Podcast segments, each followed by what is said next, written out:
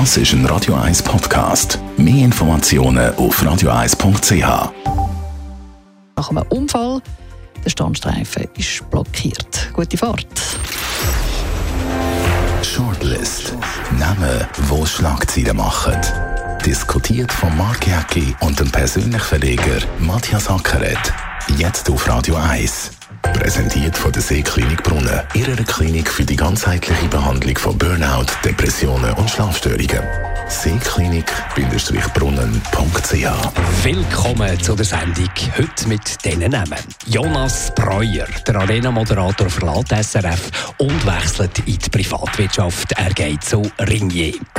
Bruno Ganz, der Zürich Seebacher mit Weltformat, ist mit 77 gestorben. Und Karl Lagerfeld, der Chanel-Kreativdirektor, stirbt mit 85. Ja, Matthias Acker hat so das beste, die beste Schlagzeile, die ich rund um Karl Lagerfeld habe gelesen ist von der NZZ gekommen, zwischen Oscar Wilde und Stammtisch. Und das bringt es dermaßen auf den Punkt. Genau das ist das Erfolgsrezept von Karl Lagerfeld. Ja, wenn man jetzt auf Instagram geschaut hat und die sozialen Medien, also der Tod hat schon die Leute sehr erschüttert, oder? Also ich glaube, außer Heidi Klum, die hat an diesem Tag so ein Halbnachtsbild von ihr gepostet, hat, ist eigentlich die ganze Welt irgendwie Weil er sie natürlich nicht so akzeptiert hat, sich so lustig gemacht hat über sie und, und mal gesagt, äh, Claudia Schiffer und er, sie kennen Heidi Klum nicht. Ja, das ist ja natürlich... Er hat sich nicht einmal lustig gemacht. Er kennt sie nicht einmal, oder? Aber was noch interessant ist, eigentlich, wenn wir ganz ehrlich sind, niemand weiss, wer sich nicht mit Mode beschäftigt, berufsmäßig, weiss, was der genau kreiert hat für Chanel. Oder wüsstest, wüsstest, du jetzt, wüsstest du jetzt irgendwie, äh, könntest du jetzt sagen, was der Karl Lagerfeld-Stil ist? Ja, also ich habe gewusst, wer der Karl Lagerfeld ist. Schwarze Brille. Genau, genau. Und äh, da der, der Männermörder, wie es da heisst, hinten dran, und schwarzes Kleid und, und weiße Haare zum einem Zopf. Oder? Also er hat sich ja selber zum grössten Brand gemacht und, und ich glaube, das war eigentlich seine grösste Erkenntnis. Gewesen. Und wenn er natürlich war, und da muss man jetzt einfach sagen, er ist unheimlich schnell. Also er, ist, er hat eine gute Sprüche gehabt. Er hat gesagt, wenn einer sich Künstler nenne, sagt das eigentlich nur eine Verlegenheitslösung. Und dann ist der berühmte gekommen, natürlich mit der Jogginghose. Der beste Karl Lagerfeld-Dialog den habe ich gesehen auf Instagram, der Rahel Spierig, die arbeitet beim Schweizer Fernsehen, die hat ein Interview gemacht mit dem, mal an der Art Basel, und dann hat, das ist eine sehr hübsche Frau, und dann hat der Lagerfeld zu ihr gesagt, sie haben ein hübsches Gesicht. Und dann hat sie gesagt, Rael Spierig hat das aufgeschrieben, hat gesagt, ja, dann kann ich bei Ihnen modeln. Und dann sagt er, und Humor haben Sie auch noch. ich meine, da muss ja, ich nein, sagen, hey, aber, das, ist, äh, das kann man gar nicht mehr übertreffen. Das aber ich kann schnell, mir vorstellen, oder? Karl Lagerfeld interviewen, das ist etwas vom Brutalsten, was du kannst machen kannst. Weil wenn du äh, auf YouTube zum Beispiel schaust, gibt es lange Gespräche mit Markus Lanz zum Beispiel. Der redet wahnsinnig schnell und hört abrupt auf plötzlich. Und dann muss die nächste Frage kommen. Dann muss er extrem wach sein als Interviewer. Der war gnadenlos in Interviews. Ja, der Marc van Häuselingen hat heute in der Weltwoche geschrieben, hat ihn auch, glaube ich, ein paar Mal getroffen. Gehabt. Äh, er habe ja keine langweilige Frage will, oder? Wenn man sagt, weißt du, irgendeine Idee, oder? Wir kennen das von den Interviews manchmal schlecht vorbereitet, dann sagt man immer, weißt du jetzt die Idee von ihrer Kunst, oder weißt du die Idee von ihrer Mode? Und so eine Frage hat brutal abserviert. Oder hat dann eigentlich dem Interviewer zu verstehen dass er eigentlich ihn für einen Halbschlauen anschaut. Also der Interviewer war eigentlich auch noch gefordert gewesen. Und irgendwo habe ich auch gelesen auf Instagram, da habe ich spannend gefunden, also von der Melania Trump. Du bist recht auf Instagram ja, unterwegs, ja, ja, merke ich gerade. gerade. Ich habe gemerkt, dass die sozialen... von der Jungen. Ja, ja, nicht nur da. Es ist eigentlich der Spiegel eigentlich ein bisschen von der gesellschaftlichen Meinung. Von der Melania Trump bis zu Claudia Schiffer haben ja alle geschrieben. Gehabt. Und einer hat geschrieben, und das habe ich auch noch interessant gefunden, Jetzt loben alle den Lagerfeld, finden den genialen Genie und weiß Gott was. Aber persönlich hätte man eigentlich mit dem nichts zu tun Nein, haben. aber wir hätten ja gar nicht können mit dem etwas zu tun Und das ist, glaube ich, das ganz grosse Learning, wenn wir jetzt bei Instagram sind, für all die Influencerinnen und Influencer, die gerne weltberühmt werden Der Karl Lagerfeld hat eben ganz viel nicht von sich gegeben. Mythos, Geheimnis, äh, zum Beispiel die Homosexualität, ist, glaube ich, irgendein Mal in der Weltwoche ein Thema gewesen. Sonst nie. Es hat jede Frage abblockt. Also das ist eben auch noch sehr wichtig für die Marke Karl Lagerfeld. So ein das, wo man nicht so richtig weiß und so selber kann etwas interpretieren Wie lebt echt der? Wie ist echt der? Was denkt echt der? Was macht echt der wirklich? Hat eben viel, 90 Prozent, nicht gezeigt. Und das Ja, ist, glaube ich, er hat- Erfolgsrezept. Er hat etwas Interessantes gesagt. Er hat gesagt, er rede so viel, dass er nichts über sich muss preisgeben muss. Das war also ein Vormod, das man jetzt immer zitiert hat. Du hast vorhin gesagt, Homosexualität. Er hat hat man jetzt in den Nachrufen lesen, er hat, glaube einen Freund gehabt, der ist 1989 zu seinem grossen Rival übergegangen, zum Yves Saint Laurent. Das war der Schock von seinem Leben. Und dann hat er, glaube ich, der Liebe entzeigt. Und, äh, das ganze Milliarden oder Millionen Vermögen erbt jetzt eine kleine Katze, der Guschet heisst die, oder? Der, Schüppet. Oder Schüppet, oder so, Schüppet, ja. Genau. genau, genau.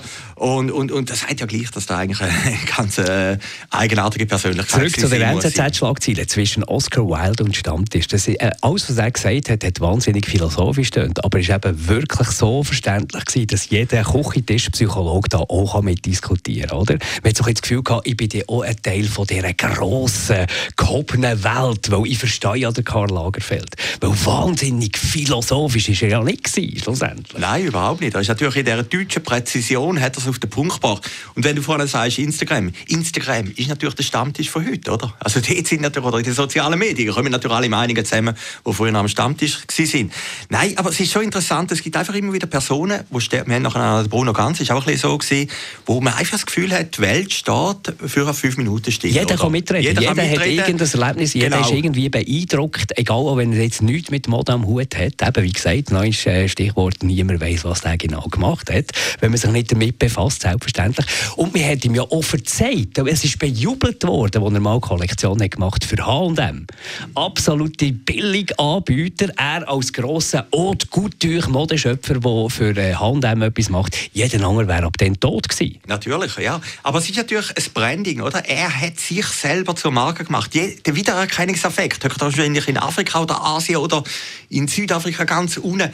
Jeder wenn man sagt, wer ist der Karl Lagerfeld, hat gerade das Bild von sich der weiße Zopf. Schwarze Sonnenbrille. Oder, und, zum Teil hat man ja als Markenzeichen auch nur eine Silhouette gesehen genau, und jeder hat gewusst, äh, genau, was, was und, Sache ist. Das ist natürlich ein Genie, oder? Und die Mischung natürlich, eine von, von Hamburg, die, die, die deutsche Kaufmannsart, die Brüdiart, dann über in das lebensfrohe, lebenslustige Paris, ist natürlich genial. Und was eben die Leute auch noch ein bisschen fasziniert oder äh, ja, inspiriert, kann ich mir vorstellen, die Disziplin, mhm. die er jedenfalls hat suggeriert. Also eben irgendwie schon mal ein bisschen fester gewesen, plötzlich war er Beimager gewesen, ist, hat sich selber uniformiert mit dem schwarzen Dress, mit der Weiss, mit dem weißen, heisst er, glaube ich. Ja, genau, ja. mit dem weißen Kragen, mit den Händchen, mit, mit dem Schmuck, äh, wirklich so ein bisschen eine Marke geschaffen dort.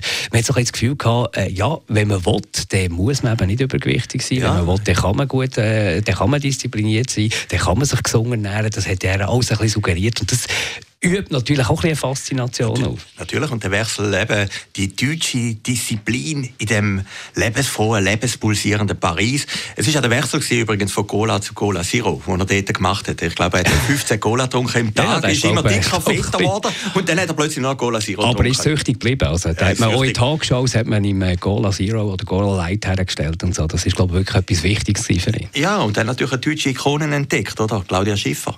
Oder ich meine, das kommt noch dazu. Aber auch dort, aus jemandem, wo jeder sagt, ja, die sieht sicher attraktiv aus, aber ist jetzt nicht die Frau, die man würde nachschauen würde, wenn sie unbekannt wäre auf der Straße. Ja, natürlich. Er hat es zu dem gemacht, was genau, sie ist. Genau, er, er hat dann eben gemerkt, bei ihr, es hat noch mehr als nur Humor. Also es wird ein Modeschöpfer sein, der sich in die Reihe wird eingliedern wie ein Giorgio Armani, wie äh, Coco Chanel und all die, all die. Also er wird unsterblich sein, das kann man, glaube ich, schon jetzt sagen. Ja, er ist unsterblich nach dem Tod. Und äh, den Armani habe ich einmal gesehen in Ibiza auf einer Yacht, auch ganz schwarz gekleidet. Vorne ist er gesessen, wie, wie sein eigenes Denkmal, er lebt ja noch, äh, ist er dort gesessen. Und ich meine, die Modewelt hat für uns natürlich auch eine gewisse Faszination. Und das finde ich eigentlich auch schön, dass in der Jetztzeit, wo alles sich in Veränderung ist durch digitale Medien und so, dass es so Figuren gibt wie der Lagerfeld. Gehen wir zum Bruno Ganz, der andere, der gestorben ist, ganz gross, ein Schweizer, wo wir natürlich alle sofort stolz sind, der ähnlich viele Reaktionen hat ausgelöst im Land, wie jetzt, oder in der deutschsprachigen Welt, wie jetzt äh, der Karl Lagerfeld.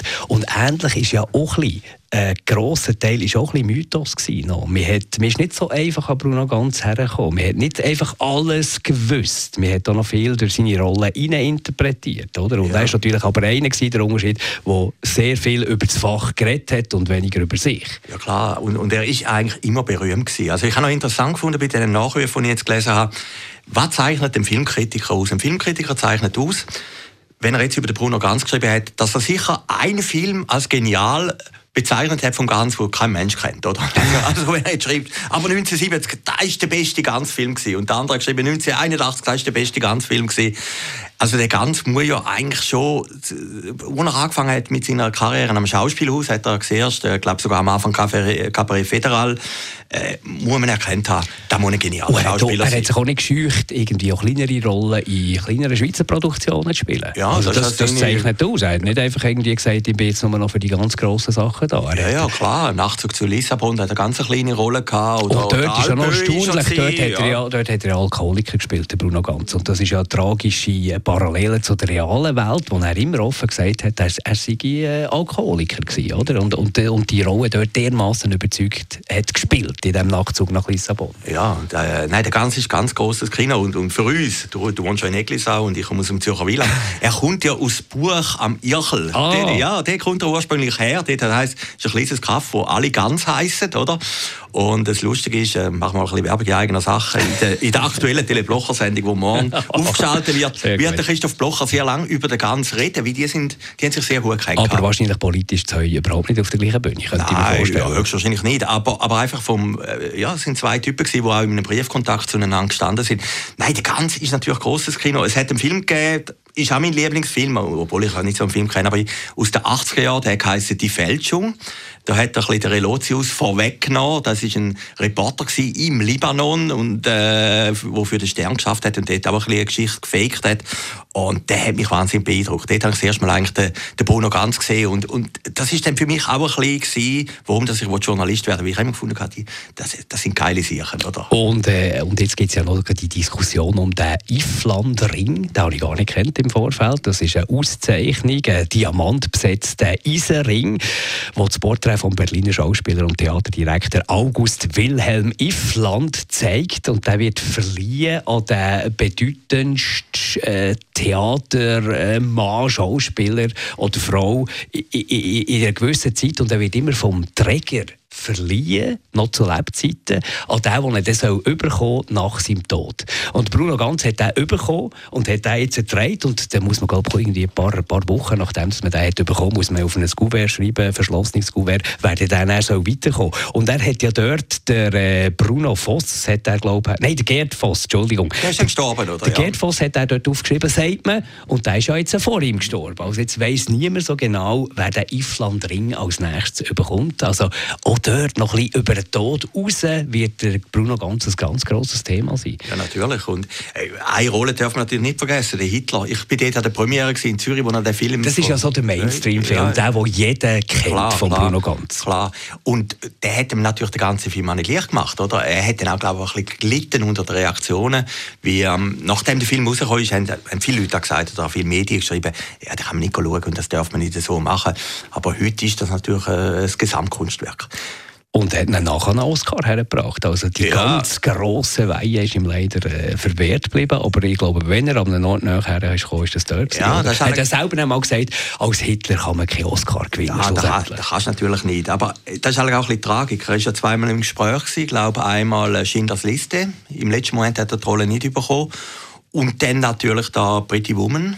Äh, neben dem, äh, der Richard Gere hat die Rolle bekommen. Äh, das hat ihn, glaube ich, immer ein bisschen geschmerzt, dass er eben in Hollywood nie ganz hat können landen oder Aber sonst für einen von Zürich Seebach ist das natürlich eine sensationelle Karriere. Und was mir immer gefallen hat, er war mal der Liebhaber von der Romy Schneider. das habe ich aber auch nicht gewusst. Das habe ich erst mit dem Tod jetzt. Und das ist natürlich, äh, das ist natürlich äh, ja, wie soll ich sagen, fast eine Auszeichnung schon, schon bereits. Also auch er, wie der Karl Lagerfeld, er wird dass über ihn wird man noch in 30 Jahren wahrscheinlich in der, in der Szene reden. Ja, und das Schöne ist doch für Zürich oder auch für die Schweiz, er ist am Schluss wieder auf Zürich zurückgekommen, oder? Er hat in Au gewohnt, am Zürichsee. Und, und die Karriere hat sich eigentlich in sich geschlossen. Also fantastisch. Zu einem, der noch lebt, aber vielleicht nicht mehr so im Fokus wird in der nächsten Zeit, der Jonas Breuer, der Arena-Moderator. Völlig überraschend plötzlich Schlagzeilen, natürlich auf den Blick. Er verlässt SRF und wechselt die Privatwirtschaft zu Ringier. Als im, im Rang von einem Chefredakteur wieder dort Blick TV müssen vorwärts bringen. Das sind ja immer so ein Entscheidungen, wo man so denkt, als einer, der in der Privatwirtschaft, bei privaten Medien arbeitet, hier, grossartig. Jemand, der aus dem Schoss von Mutter SRG sich rauswagt in die freie Wildbahn. Und andererseits denkt man immer wieder, uh, hoffentlich kommt das gut. Weil es sind natürlich ein bisschen andere Gesetzmäßigkeiten. Ja, ist, es Tollkühnheit oder ist es ein cleverer Zug? Ja, wir beide haben den Schritt mal gemacht. Also natürlich nie in dieser Bekanntheit. Also du bist ja vom Schweizer Radio DRS an und dazu mal. DRS 1, genau. DRS 1 zu, zum Roger Schawinski gegangen, Radio 1 vor zehn Jahren. Ich bin und wir haben noch nicht mal eine Konzession. Ja, ja, klar. Und ich bin bei S Plus gewesen. Das war eigentlich der vierte Fernsehkanal gewesen. Ich bin dort Bundeshausmann gewesen. Und habe dort gekündigt. Also ich hätte dort können, alle zum CVC oder so und bin dann zum Tele Zürich gegangen 1994. Also es ist schon noch ein großer Schritt und, und der Breuer ist natürlich eine andere Liga, der kennt ja jeder. Und auf die einen Seite muss ich sagen, Chapeau, also ich finde das bewundernswert, oder? das zeigt ja auch, der Markt spielt.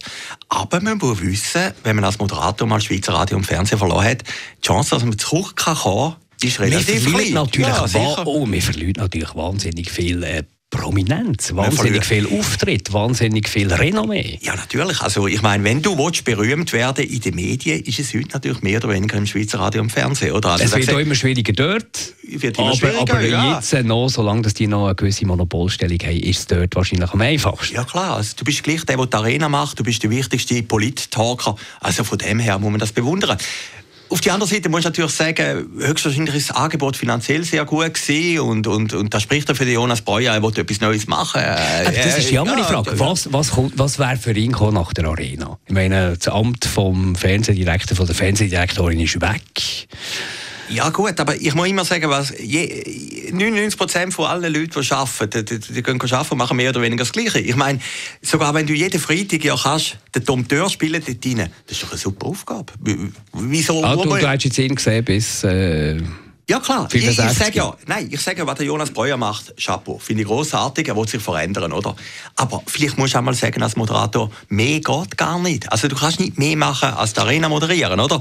Und, und, und, und, und es ist ja jedem in seiner Lebensplanung rein, ist ja offen, was er macht. Ich finde das, ich, ich habe es auch beim Kilchsberger, der zum Teleclub gegangen ist, oder Steffi Buchli, der gegangen ist, ich finde das immer ein mutiger Entscheid. Aber man darf einfach nicht vergessen, das Imperium vergisst nicht, die Chance, dass du wieder zurückkommst zum, zum Schweizer Radio und Fernsehen klein. Es hat es immer mal wieder gegeben in der Geschichte von der SRG, dass jemand ist gegangen, aber äh, wir waren dann noch ein bisschen Einzelfälle gewesen, muss man sagen. Das ist nicht so häufig vorgekommen. Das, das hat auf Unverständnis gestoßen, wo ich da aus eben dem Schoss von Mutter SRG weg bin, zum Radio, das es noch gar nicht gegeben hat, zum Roger Schawinski. Äh, aber mittlerweile muss man sagen, ist schon fast inflationär, was da für Abgänge gibt beim Schweizer Fernsehen. Ja, es sind relativ viele, aber es hat natürlich, ich habe ein bisschen für eine Kolumne recherchiert, also es hat natürlich früher gegeben, der Roger Schawinski selber ist vom Kassensturz zur Tat, gut, ist in den 70er Jahren gewesen, die Jörg Wilberger als Mann. ist eine Zeit gewesen, wo natürlich Hannes, alles entstanden ja, und gewachsen ist. Dort hat man Pionierleistung können machen, das kannst ja. du heute praktisch Hannes nicht. Hannes Britschki hat es auch gemacht, also es haben verschiedene andere auch noch gemacht oder, oder der Nationalrat von Bern, wo, wo, wo gegangen ist bei der SRG, da hat es immer wieder gegeben. Aber im Moment sind schon Matthias noch... Ebisch, ja. ja, Matthias Ebisch schon. Im Moment sind schon noch relativ viele, die gehen und, und das spricht natürlich schon, dass alle die Stimmung in der SRG nicht so optimal ist. Wir wünschen Jonas Breuer alles Gute. Bin gespannt, was da kommt von Blick TV. Ist ja noch schwierig, sich vorzustellen, was man dort rausholen kann. Ich meine, es darf ja nicht einfach eine Arena geben auf dem Blick TV. Es muss ja internetmässig äh, umgesetzt werden. Und da hat er ja eigentlich nicht eine grosse Erfahrung. Erfahrung. Ja gut, ich kann ja sammeln. Nein, wenn es funktioniert, dann hat sich natürlich der ganze Schritt gelohnt. Beim Blick haben wir ja im Moment, glaube sieben oder sechs Chefredaktoren. Also äh, die, die, die Marke muss ich immer wieder erfinden und erneuern. Also, was Jonas Breuer macht, wie gesagt, Chapeau, aber es hat ein gewisses Restrisiko. Danke vielmals, Matthias Ackeret, für das du dabei bist. Hier bei der Shortlist heute wieder nächste Woche eine frische Ausgabe. Shortlist. Namen, wo Schlagzeilen machen. Diskutiert von Mark Jäcki und dem persönlichen Verleger Matthias Ackeret. Präsentiert von der Seeklinik Brunnen. Ihrer Klinik für die ganzheitliche Behandlung von Burnout, Depressionen und Schlafstörungen. Seeklinik-brunnen.ch Das ist ein Radio 1 Podcast. Mehr Informationen auf radio1.ch.